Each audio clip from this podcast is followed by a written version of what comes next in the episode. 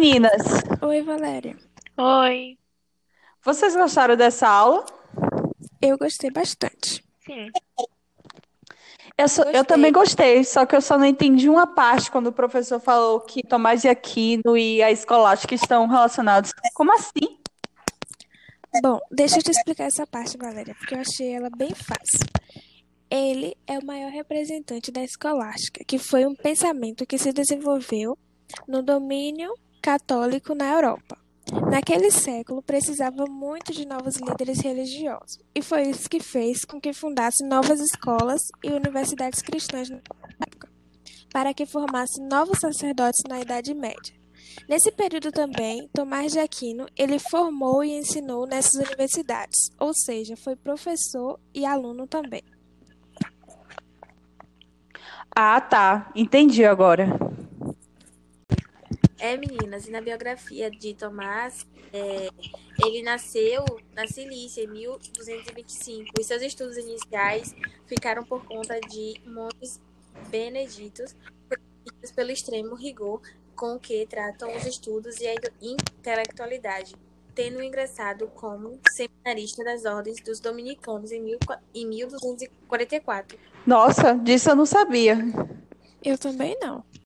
Você sabia também que Tomás de Aquino foi fortemente influenciado por Aristóteles? Ah, isso eu Eu sabia. não sabia. Esse eu não sabia, não. Mas diferente de Aristóteles, que tinha uma filosofia idealista, Tomás de Aquino já tinha uma noção de alma imortal, que se adequou facilmente ao cristianismo.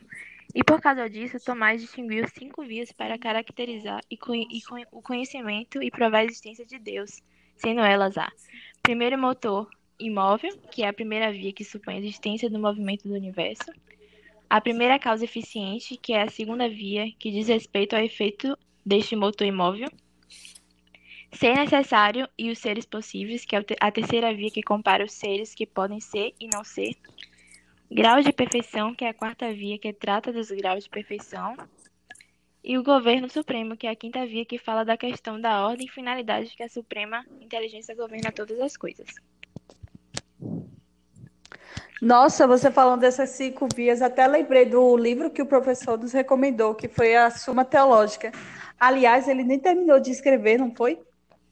Verdade. É, além de escrever sobre isso, ele também escreveu sobre a moralidade nesse livro e também sobre a natureza humana.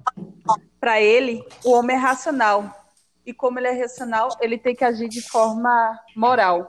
Então, nesse sentido, quando ele vai ser, quando vai agir pela moralidade, ele precisa da racionalidade também. E é assim que se baseia a ética dele.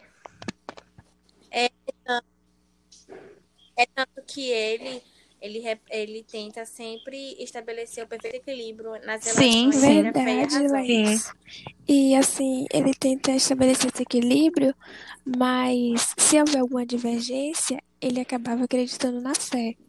Porque para ele a filosofia precisava da teologia, ou seja, é preciso entender para que uma coisa completa a outra. Ah, você É, havia uma, mas não oposição entre a verdade da razão e, da, e as da revolução. Porque a razão humana é uma expressão perfeita, imperfeita, da razão divina, estando-lhe subordinada, dizendo É tanto ele. que ele fala que dá para conhecer um pouco através da, dos nossos sentidos, mas a verdadeira felicidade a gente só alcança com a fé. E parece bem o que Aristóteles falou, não foi? Uhum, muito. Uhum. Ele também fala de quatro leis, que é a lei eterna, que é o plano de Deus, a lei natural, a lei humana e a lei divina. É bem interessante se vocês lerem sobre essas leis. Vou pesquisar mais. Mas também ele acreditava, assim como Aristóteles, que o Estado também deveria guiar o homem para a felicidade. Mas o principal guia era a igreja e a fé. Hum, entendi. Eu até lembrei de uma coisa. Vocês sabiam que ele que também pensou em algo mais internacional sobre relações entre outros países? Não sabia, não. Não. Fiquei sabendo agora. Sim, ele pensou sobre o direito internacional e essas relações. Nossa, que interessante. Bom, meninas, chegou o meu ponto. Tchau. Tchau. Tchau.